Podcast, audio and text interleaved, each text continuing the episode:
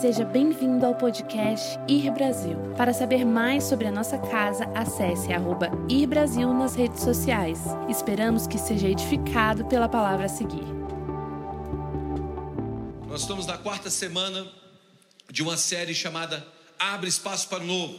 Quantos aqui querem viver novidade de vida? Quantos aqui foram chamados para andar de glória em glória?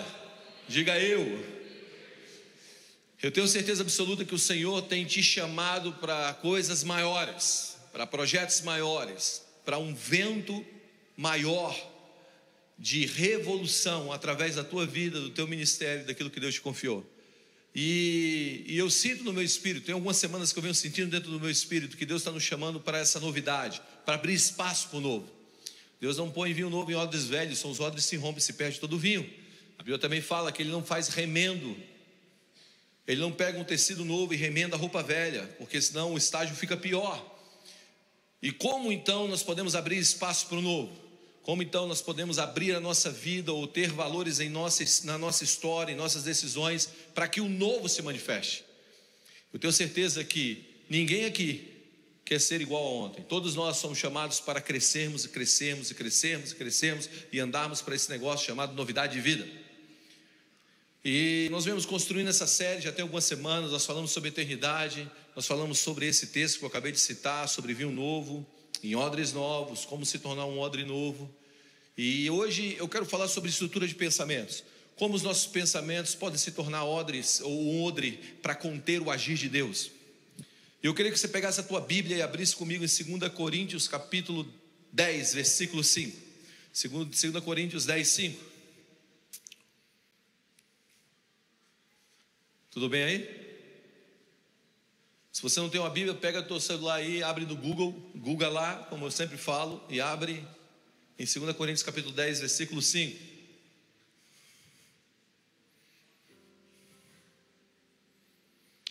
Se diz a palavra do Senhor, apóstolo Paulo escrevendo, porque, embora andando na carne, não militamos segundo a carne, porque as armas da nossa milícia não são carnais, e sim poderosas em Deus para destruir fortalezas, anulando sofismas e toda altivez que se levanta contra o conhecimento de Deus, e levando cativo todo o pensamento à obediência de Cristo. Eu gosto dessa essa última parte desse, desse texto que nós lemos. E levando cativo todo o pensamento à obediência de Cristo. Pai, essa é a tua palavra, o Senhor vela para cumpri-la.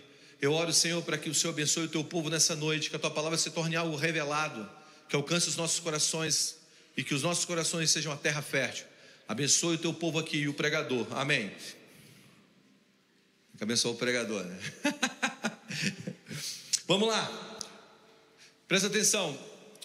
Quando Paulo está escrevendo a igreja de Coríntios, ele está escrevendo para uma igreja que está passando por problemas. Essa igreja estava passando por muitos problemas. Tem muita gente que fala assim: ah, igreja primitiva. Todo mundo acha que a igreja primitiva era as mil, mil maravilhas, né? Mas não é, a história, não, a história, a própria história, as próprias cartas não dizem isso. As próprias cartas mostram ou revelam o desafio que Paulo está tendo com as igrejas. Paulo muitas vezes está escrevendo aos Tessalonicenses dizendo: olha, vocês parem de reprimir o Espírito Santo. Tá, vocês estão vivendo nesse campo intelectual, apenas nesse campo intelectual, tentando trazer as respostas apenas no, no intelecto, e eu estou dizendo para vocês: dê vazão ao Espírito, deixe o Espírito fluir, deixe o rio fluir. E aí ele vai escrever a Coríntios, e ao Coríntios ele está batendo, sabe? Ele abre, ele abre a caixinha de ferramenta e começa a exortar essa igreja, que era uma igreja maravilhosa a um tipo de comportamento que até então eles não estavam tendo, apesar de, de, de um movimento de avivamento ter acontecido na Grécia, se estendido até Éfeso, que depois Timóteo assume a igreja de Éfeso, era uma igreja de mais de milhares, uma igreja que dizem que era de mais de 15 mil pessoas. E agora, depois de todo esse movimento, Paulo está escrevendo cartas e dizendo: olha, vocês precisam entender algo que a partir do momento que vocês têm um encontro com o Senhor, Jesus, vocês entram pela porta, vocês precisam dar um caminho. Diga comigo, Cristo é a porta, mas também é o caminho. Deus não nos chamou apenas para vivermos um evangelho chamado evangelho da salvação. Eu não sei se você tem acompanhado as estatísticas de crescimento do número de evangélicos no Brasil.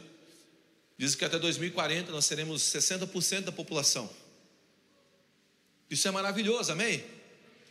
Mas ao mesmo tempo que nós entramos pela porta, nós temos que entrar pelo caminho, andar pelo caminho. O Cristo que é a porta, ele também se revela no caminho. O que é porta? Porta é mais ou menos assim: você está num lugar, você abre uma porta, num lugar, um exemplo, um lugar quente, está de fora, fora da tua casa. E aí você está vivendo aqueles dias de calor, aqueles calor de Brasília. Você abre a porta e você entra para dentro da tua casa, o ambiente muda, o ar-condicionado está ligado, você já está literalmente em outro ambiente. A temperatura muda, a realidade muda, os móveis mudam, tudo muda. Isso é porta. Isso é a salvação. Como a salvação opera? Segundo Romanos capítulo 10, versículo 9, com a nossa boca nós confessamos a respeito da salvação e com o nosso coração nós cremos para a justiça. Salvação é simplesmente um ato de fé. A Bíblia fala que a salvação é pela graça, mediante a fé. Não é algo que eu faço e deixo de fazer. É algo que foi aberto por Jesus Cristo há dois mil anos atrás, quando ele morreu na cruz do Calvário por mim e por você. A religião diz, é o que eu faço. O Evangelho diz, é o que Cristo fez. E eu devo me abrigar nisso, isso é a porta. Mas ao mesmo tempo que eu entro pela porta, eu preciso andar no caminho. E o próprio apóstolo Paulo fala: visto que vocês têm essas promessas, santifique-se de tudo que contamina o corpo. Ele está dizendo: a partir do momento que você entrou pela porta, você tem que andar pelo caminho, e esse caminho é um caminho de transformação.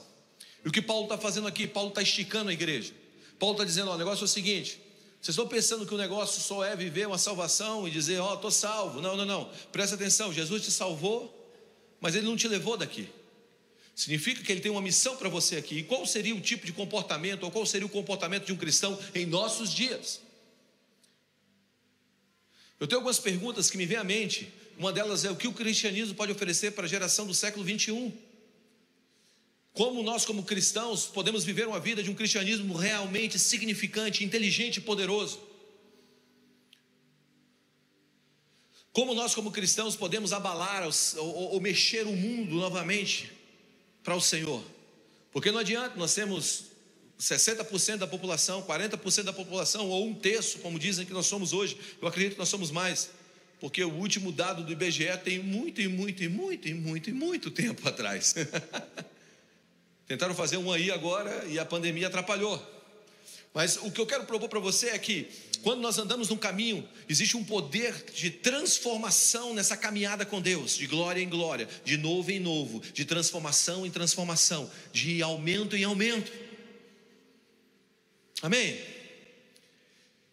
Andar com Deus é, é, é viver entre conhecimento, conhecido e desconhecido, conhecido e desconhecido. Acho que eu já fiz isso aqui uma vez, mas não vale, vale a pena fazer.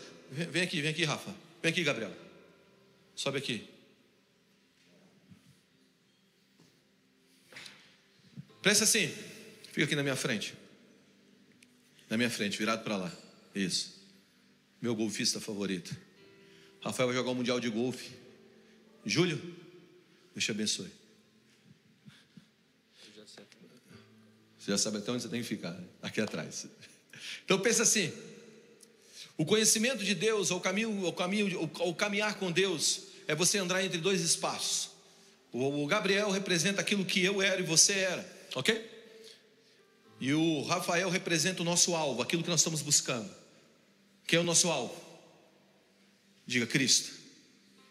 Então eu saí de um lugar, de uma vida antiga e andei para algo novo. Então aqui houve um espaço, quando olho para trás, existe um espaço entre aquilo que eu era e aquilo que eu sou. Quem você era? Você sabe quem você era. Aquele bicho ruim. Tem uns aqui que nem o diabo quis. É sério, tem testemunhos aqui dentro que a pessoa estava lá afundado na magia, na magia. E o diabo falou: no teu lugar não é aqui, vai para a igreja. Eu não estou brincando, não, é verdade. Nem o diabo te quis. E hoje você está aqui. Então você olha quem você era, esse espaço para trás. Quando você olha para trás, você vê de onde você saiu e onde você está. Quantos aqui conseguem olhar para trás e ver uma mudança significativa na sua vida? Se você não vê, eu vou dizer para você: cruz credo. Sabe, isso, isso gera um espaço entre, entre, entre o que eu era e o que eu sou. Esse espaço é gratidão. Eu sou grato, porque eu não sou mais aquele trem ruim. Eu sou grato, por quê? Porque eu era um mentiroso e eu não sou mais um mentiroso. Eu sou grato porque eu vivia traindo a minha esposa e eu não faço isso mais. Eu sou grato porque porque eu enganava, hoje eu não engano mais. Eu não ando em engano. Eu não tenho, eu não tenho mais aquela, aquele ego inflado que eu tinha. Esse é o espaço de gratidão. Ok? Então, para trás, quando eu olho para trás, é gratidão. Entre o capa preta e a vida regenerada. Agora, eu estou andando, o meu alvo é Cristo. Agora você já observou que você dá um passo, você encontra Cristo. Quantos aqui encontraram Cristo? Ninguém. Não levanta a mão. Foi Cristo que te encontrou. Sempre foi Cristo que te encontrou. Mas aí você se aproximou dele, ele se aproximou de você, amém? E você deu um passo e você encontrou uma revelação nova de Jesus. E você está curtindo aquela revelação, está dizendo, uau, que vibe. Aí Deus, o que Deus faz? Ele dá um passo à frente. E quando ele dá um passo à frente, você entra muitas vezes em crise. Por quê? Porque você está dizendo, onde é que está Deus? E aí você entra numa nova revelação, você dá um passo a mais, ele dá um passo na frente. E como é a vida cristã? Entre conhecer e não conhecer. Conhecer e não conhecer. Conhecer e não conhecer. E a gente anda de uma maneira em que, que é conhecimento e espaço. Conhecimento e espaço. Isso me leva então a olhar para trás e dizer: eu estou muito mais distante do que eu fui. Mas eu estou andando, conhecendo, conhecendo e prosseguindo em conhecer o Senhor. Amém? Obrigado. E esses dois espaços, obrigado, Deus te abençoe no campeonato de julho. E esses dois espaços falam de quê? Falam de uma vida de caminho.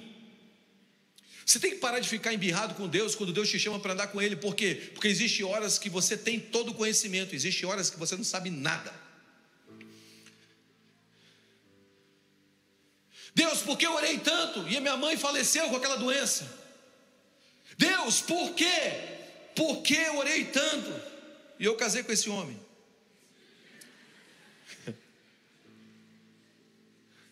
Que Deus te dê força e graça para uma transformação. Deus, Deus, Deus, por quê? Porque quando eu acho que eu tenho todos os recursos que eu preciso, o Senhor me dá um plano maior.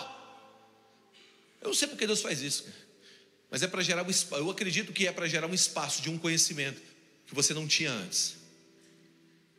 Por isso, Osés capítulo 3 diz que nós devemos conhecer e prosseguir em conhecer o Senhor. Então, o conhecimento de Deus não é algo estático, nem é algo que você abraçou hoje e você ficou lá. Por isso, eu digo para você: todas as vezes que vem um ambiente que você não consegue andar de uma maneira plena naquele ambiente, ou navegar de uma maneira tranquila, eu digo para você: Deus está abrindo espaço para o novo.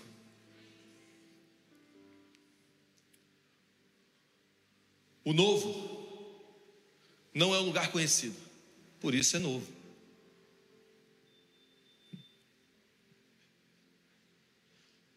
Às vezes a gente fala, Deus, eu quero uma novidade de vida.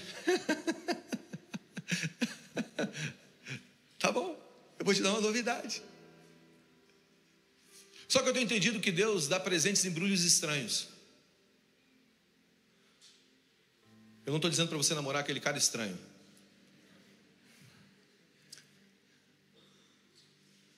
Eu só estou dizendo que Deus dá presente em embrulhos estranhos.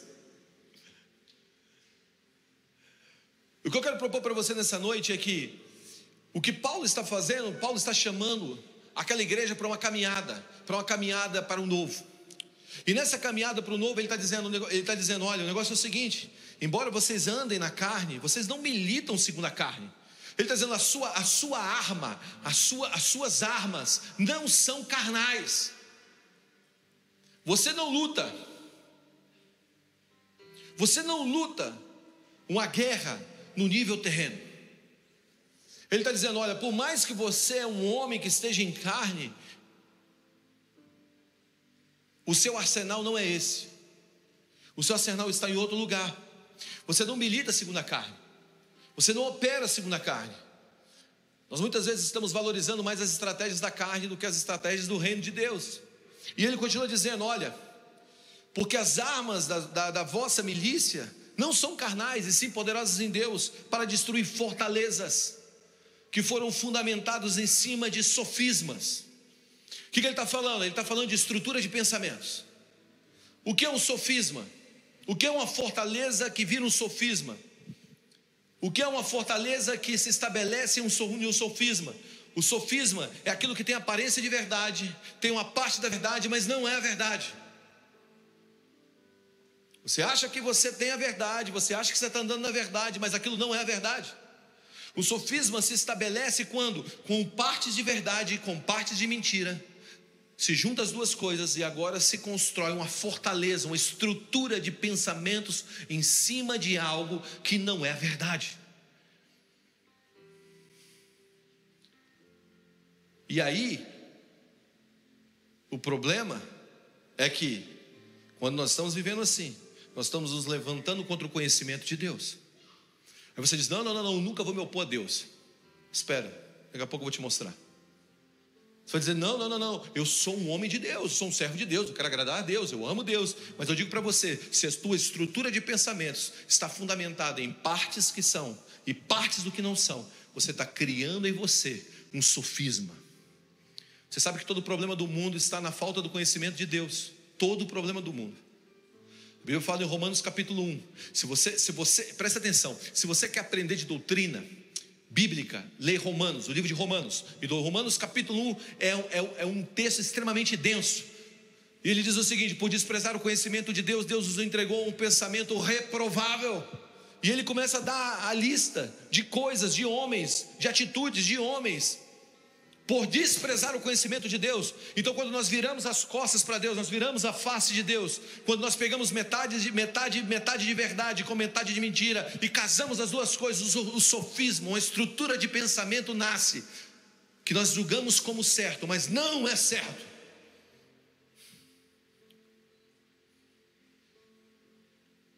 E o que nós temos que fazer? Uga, como é que eu sei que esse negócio, que eu estou vivendo uma estrutura de pensamentos, que não, que não me leva a viver o novo de Deus, mas me estabelece um momento ou um tempo da minha história, da minha vida, como uma crença verdadeira. Eu digo para você: não se preocupe em desfazer mentiras, apenas deixe a luz da verdade brilhar. Muitas vezes nós estamos tentando gastar, gastando tempo para sondar os nossos pensamentos, para saber o que é mentira. Você não precisa saber o que é mentira, você precisa ler a Bíblia. Porque a Bíblia fala que ela é a verdade, a palavra dele é a verdade, a palavra é a verdade, a tua palavra é a verdade, a Bíblia é a verdade. Passará céus e terra, mas essas palavras, as palavras do Senhor, não passarão. Então preste atenção, você não precisa tentar achar os pensamentos errados, você só precisa deixar a Bíblia te bater. Pensa que ela é o Mike Tyson e você é um guri de 13 anos, e ele não tem dor.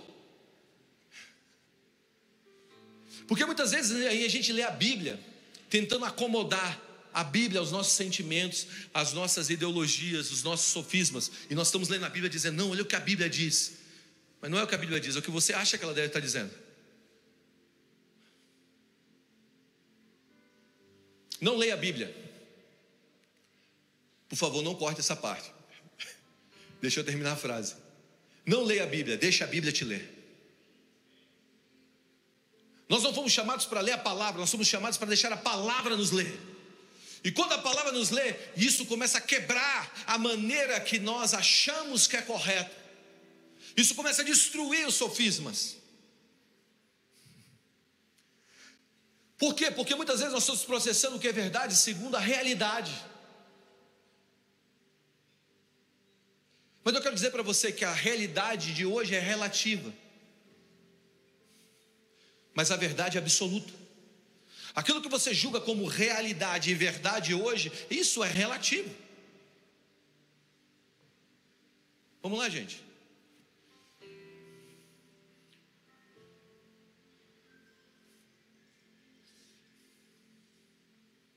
Quantas coisas você achou que era verdade há 10 anos atrás, 5 anos atrás, 3 meses atrás, 6 meses atrás, e hoje você está dizendo, cara, não é verdade esse negócio. Não é? E tem gente aqui que está tão fundamentado no sofisma que ainda acredita, ainda consegue torcer para o Vasco. Estou brincando, Deco.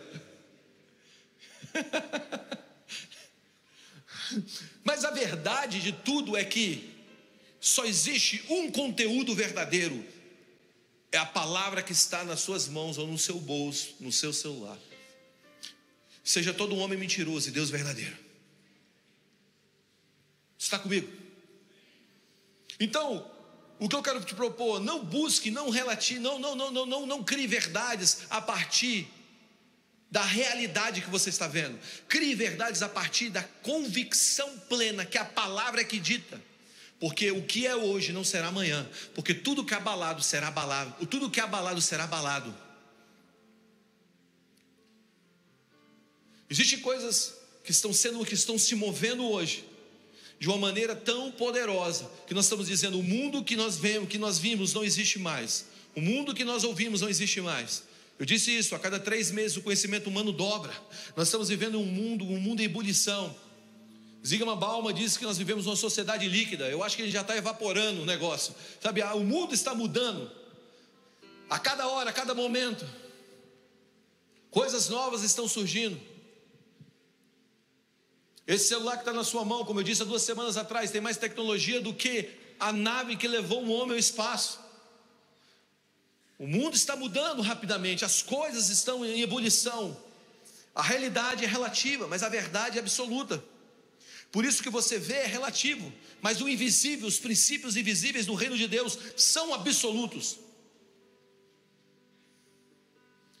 E eu digo para você, mudar a realidade, talvez isso dure um tempo, mas transformar pensamentos, talvez isso se torne para sempre. Porque pensamentos são caminhos do comportamento. Quando eu reedito um pensamento, eu estou remodelando um, um comportamento. O que eu quero propor é que Deus não está querendo mudar o teu comportamento. Que isso, pastor? Você está louco? Mais ou menos. Se você cortar a palavra, essa palavra, se foi editada, eu estou lascado. Não tem não, a, a, escute isso. Deus, ele não quer no início, da tu, no início do seu querer, mudar o teu comportamento. Ele quer mudar a sua posição. Porque quando ele muda a sua posição, ele muda o seu comportamento. Você observa, observa quando Deus entrou no Éden, Deus não perguntou, Adão, o que você fez? Deus perguntou, Adão, onde você? Porque não tem a ver com o que eu faço, tem a ver com quem, aonde eu estou. Não tem a ver com aquilo que eu estou fazendo, tem a ver onde eu estou estabelecido, porque aonde eu estou estabelecido vai gerar um comportamento. Por quê? Porque o meu pensamento vai gerar um comportamento. Pensamentos são caminhos do comportamento. Então, se Deus me leva a uma posição, essa posição vai gerar uma ação.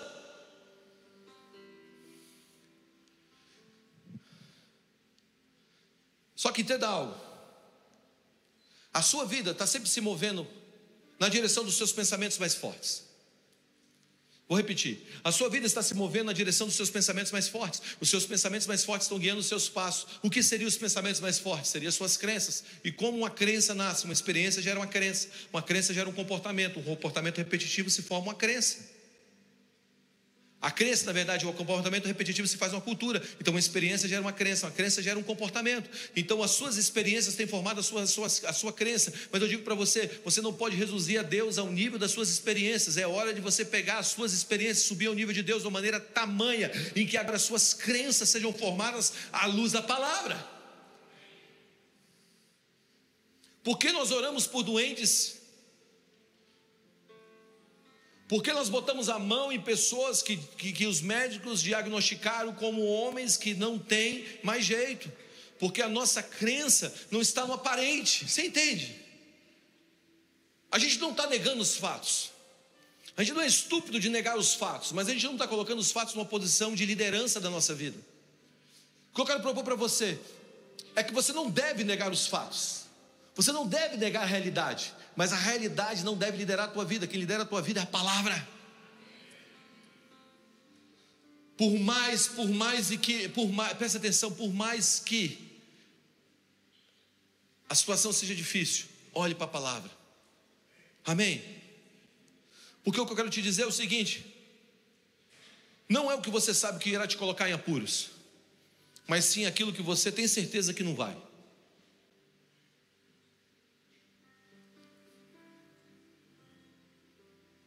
Sabe aquelas coisas que você diz assim: Isso aqui não vai me colocar em apuros. Por isso eu quero ler outra história com vocês.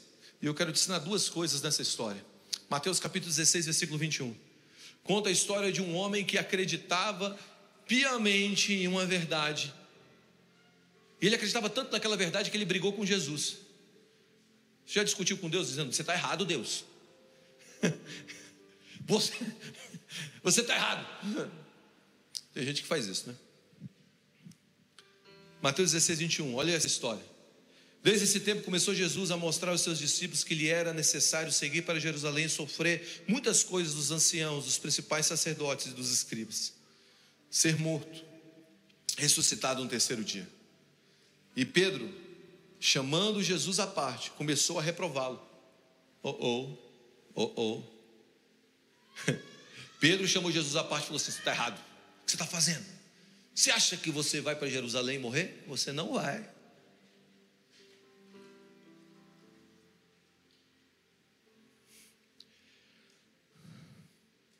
Dizendo: Tem compaixão de ti, Senhor, isso de modo algum te acontecerá.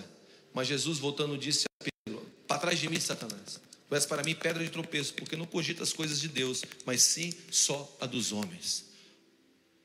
Olha só, Pedro, ele está dizendo a Jesus: Jesus é o seguinte, você viveu uma vida tão gloriosa, vou traduzir Pedro. Você viveu uma vida tão gloriosa nesses últimos três anos. Você curou os enfermos, você libertou os cativos, você ressuscitou os mortos. O ministério poderoso se alastrou. Eu creio que você é o Messias. Eu creio que você é o homem que vai libertar Israel do, do, do, do Império Romano. Eu creio que você veio para quebrar a banca. Quem é César? Quem é César?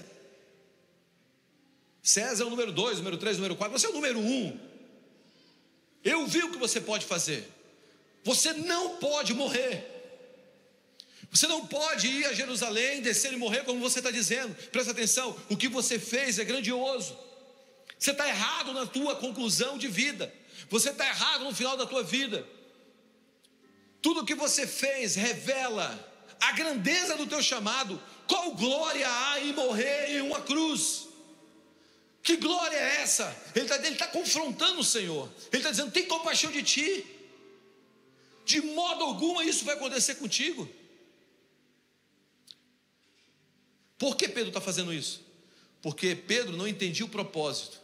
E presta atenção, quando você, não defende, quando você não entende o propósito, você defende o engano. Quando você não entende o propósito, você defende o engano.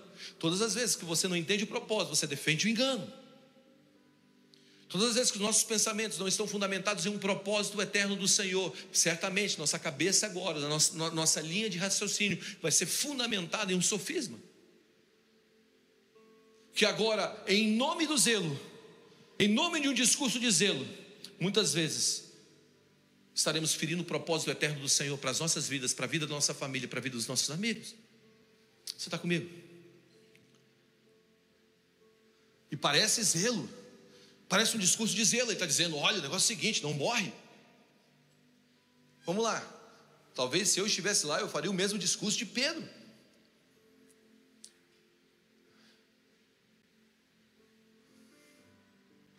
Volto a repetir. Quando nós não entendemos o propósito, nós defendemos o engano. Tem gente que tem que passar por caminhos que são caminhos mais difíceis. Isso não tem a ver com falta de presença de Deus. Muitas vezes nós achamos que a presença de Deus simplesmente vem para nos levar para um lugar alto, mas muitas vezes é para nos dar as mãos e levar ao deserto e dizer: tenta ele, diabo. Não foi assim que aconteceu com o Espírito Santo? Dando as mãos para Jesus? Aí dizendo: Senhor, qual é o objetivo de uma tentação sobre a minha vida? A tentação é a tensão que leva à construção de um caráter afinado. Por isso, nem sempre as coisas vão dar certo. Mas não significa que Deus não estará lá. Diga silêncio, não é ausência. Muitas vezes você não vai ouvir Deus, mas você, você não vai ver Deus agindo, mas você tem que confiar no coração de Deus por você. Muitas vezes a conta não vai fechar. A conta de Pedro não estava fechando. A conta de Pedro não estava fechando. A crença errada de Pedro agora está comprometendo o próximo passo de Jesus. quero te fazer uma pergunta. Se Jesus te ouviu, tivesse escutado Pedro, O que seria da gente? Ah, tá bom, meu amigo. Eu não vou morrer, não. Vamos cantar. Vamos lá.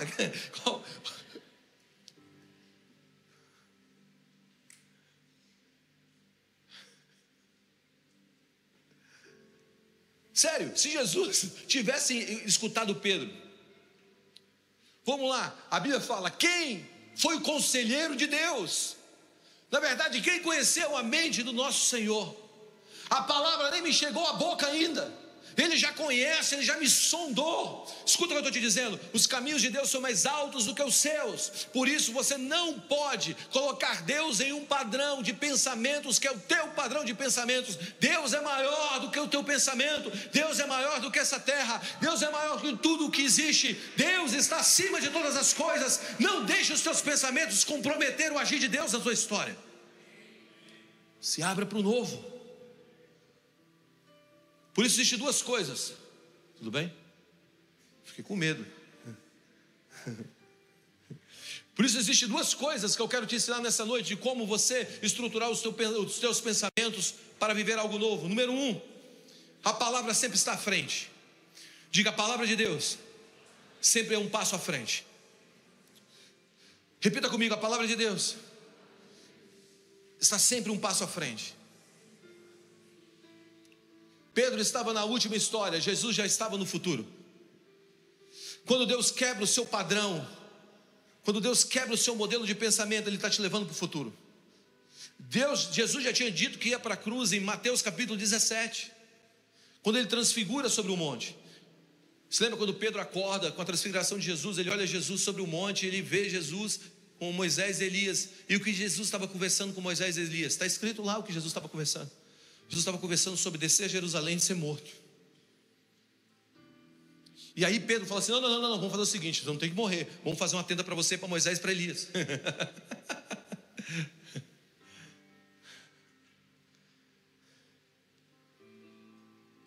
Viver a palavra, estar na palavra, andar na palavra, é você se colocar um passo à frente. Eu chamo de.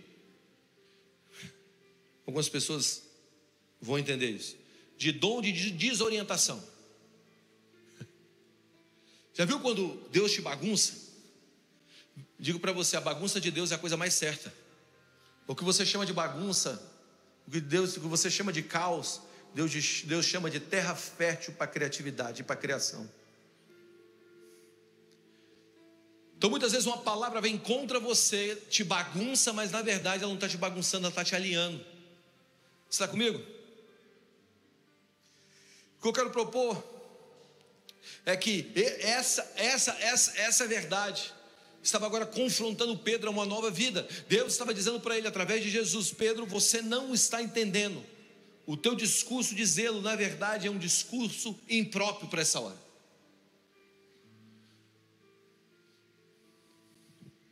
Muitas vezes você tem que deixar a pessoa andar o caminho.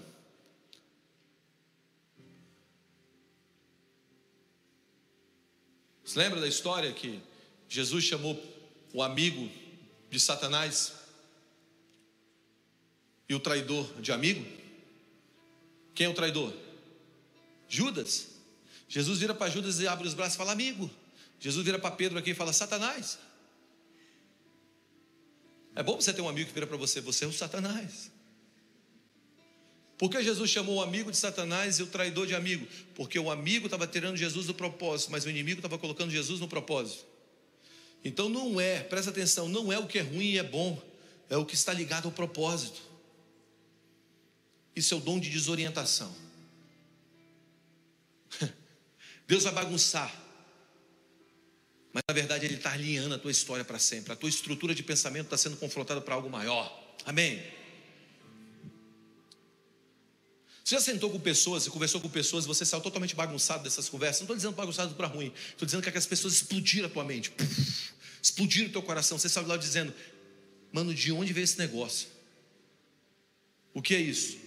É Deus reformulando a tua maneira de pensar. Nem sempre quando nós ouvimos algo do Senhor nós entendemos assim. Você tem que parar e acampar. Então, meu conselho: acampe nas palavras do Senhor, amém? Você está aí? Está comigo? Segunda coisa e última. Você tem que aprender a processar os seus pensamentos a partir do céu e não a partir da terra. Olha o que Jesus está dizendo: para trás de mim, Satanás, porque você, você é pedra de tropeço, e você só pensa nas coisas dos. De, de quem? De quem? Dos homens.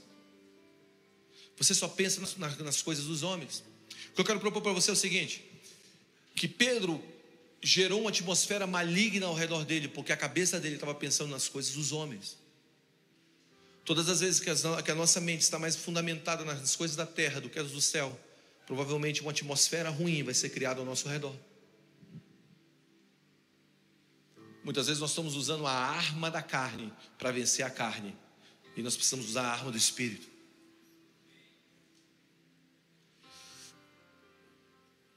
Colossenses capítulo 3, versículo 2 diz o seguinte: Pensai nas coisas lá do alto, não as que são aqui da terra, porque morrestes e a vossa vida está oculta juntamente em Cristo Jesus. Olha o que ele está dizendo: a sua vida está oculta em Jesus. Onde você está? Oculta em Jesus. Onde sua vida está? Em Cristo Jesus. Onde sua vida está? Em Cristo. Você está em Cristo. A pergunta que eu quero te fazer: onde Cristo está agora? Ah, no meu coração. Mas no mundo espiritual, aonde ele está? Assentado no trono de glória. Nós cantamos uma música sobre o trono de justiça. Não é isso? O nosso rei está sentado nesse lugar. Então presta atenção. Como seria então viver uma mentalidade dos céus? Escute o que eu vou te dizer. A Bíblia fala que existe três céus.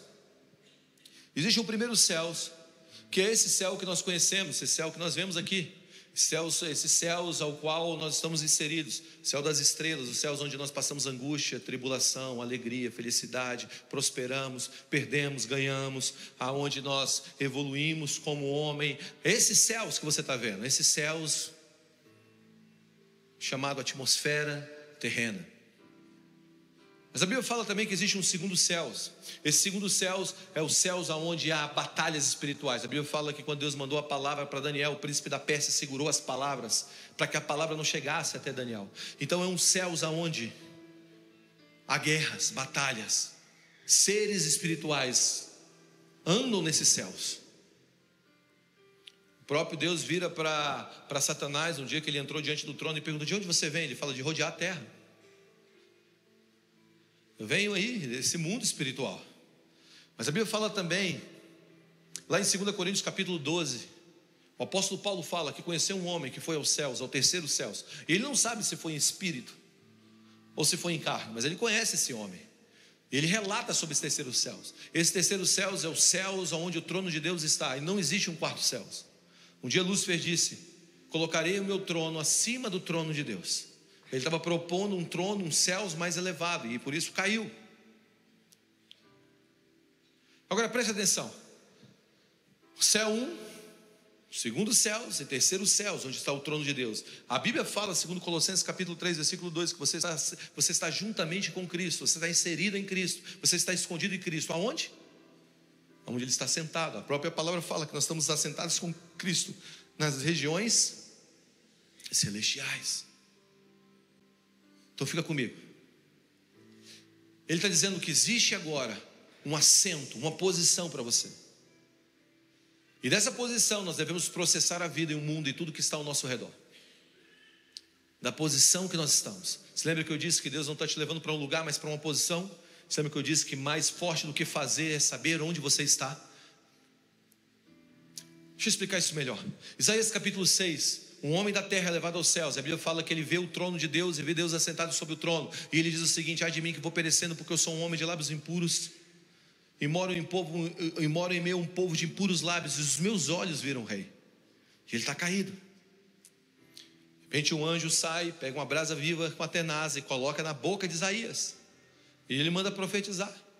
Mas o versículo seguinte diz o seguinte: que os anjos diziam uns aos outros: Santo, Santo é o Senhor dos exércitos, toda a terra está cheia da glória. Vamos lá, o homem da terra no céu está dizendo: a terra está cheia de homens de impuros lábios. Mas os seres dos céus estão olhando para a terra e estão dizendo: toda a terra está cheia da glória.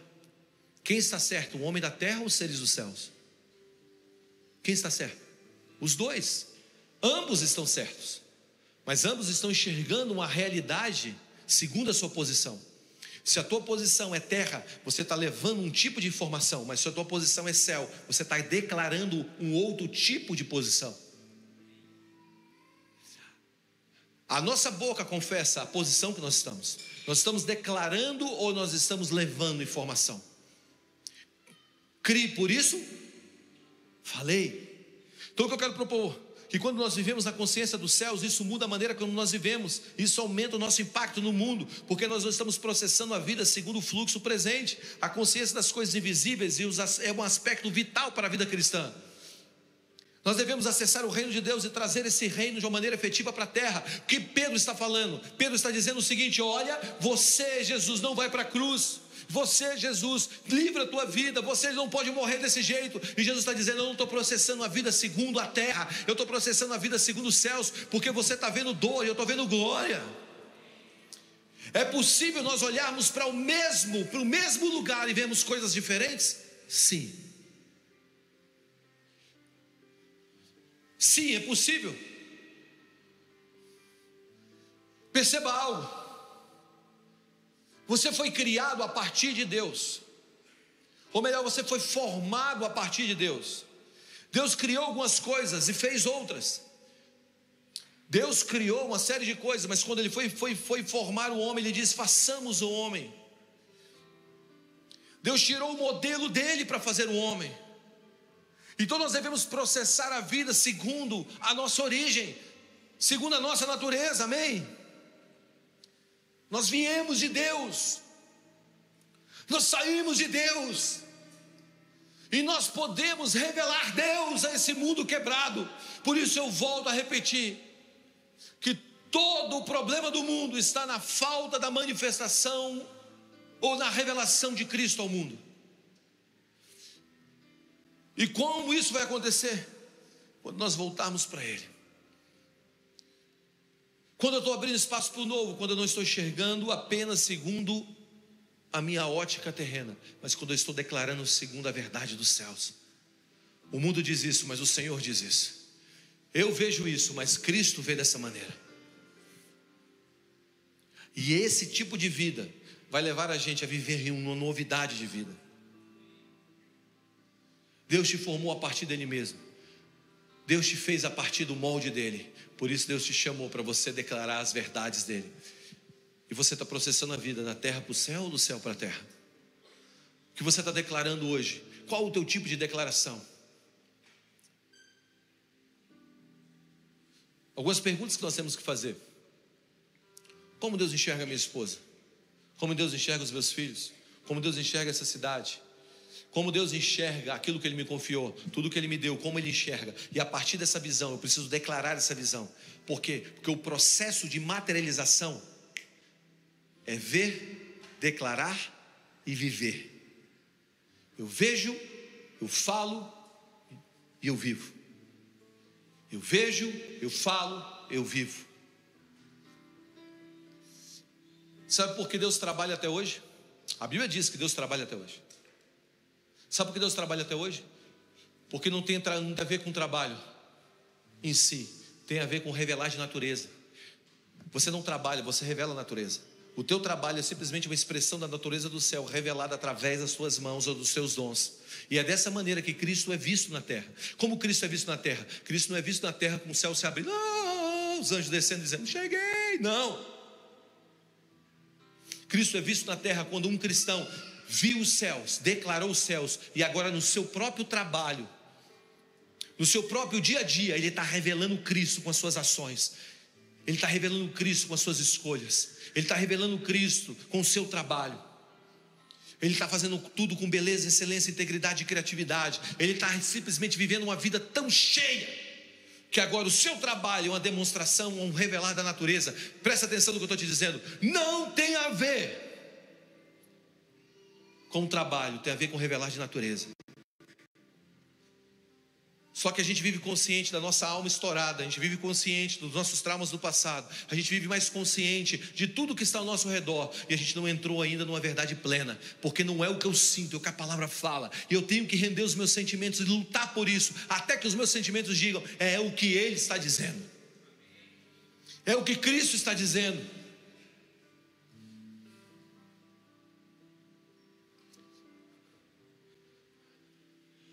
Aí eu fico bravo. É inadmissível um homem viver 25 anos numa igreja e não ser transformado. É aquela história: se você morar a vida inteira numa garagem, você vira um carro? Não, você nunca vai virar um carro. Se você vir a vida inteira numa igreja, não significa que você é um cristão. Talvez você seja apenas um religioso que vem domingo após domingo, sente nas cadeiras, levante as mãos e sai do mesmo jeito. Ei, presta atenção: ou é o evangelho é verdadeiro, ou é ele. Ele é verdadeiro e ele precisa mudar a nossa vida. Amém? Por isso nós temos que nos levantar daqui hoje dizendo, dizendo assim: qual é a tua visão para o mundo? Encerrando, Cristo não queria poupar a sua vida, Cristo queria entregar a sua vida. Entregue a sua vida. Dê a sua vida. Não, Google, eu já dei demais. Se isso não te curou, então é porque você não deu demais ainda. Eu tenho que entregar minha vida pela minha esposa ao ponto que ela seja transformada. A minha esposa tem que entregar a vida por mim ao ponto que eu seja transformado. Você entende? Essa entrega de vida vai moldando e vai transformando o mundo que está ao nosso redor. Por isso eu quero dizer: a sua visão é da terra para o céu, do céu para a terra. Porque Pedro estava negando um fato poderoso, porque ele estava dizendo: Isso é trágico, e Deus estava dizendo: Isso é glorioso. Amém. Abre espaço para o novo aqui. Quantos sofismas nós precisamos quebrar nessa noite? Quantas estruturas de pensamentos que têm nos ligado a uma vida antiga, a uma vida medíocre? O que eu sinto no meu espírito é que existem alguns pensamentos que entraram na nossa casa nos últimos dois meses, ou nesse último mês, que está prejudicando a sua história. Você já observou que Efésios capítulo 6 fala sobre a armadura de Deus e o capacete, que fala da cabeça, que está ligado aos pensamentos, se chama salvação. Você não é salvo pela espada, você não é salvo pelo escudo, você não é salvo pela não é dar no pé negada. Né? Tem gente que corre para se salvar, tem gente que levanta o escudo para se proteger, para se salvar, mas o que te salva é um capacete. O que é o capacete? Capacete da salvação é quando você começa a reeditar os seus pensamentos segundo aos céus. Quando você pensa como o céu, você começa a salvar a tua vida. Você entende isso?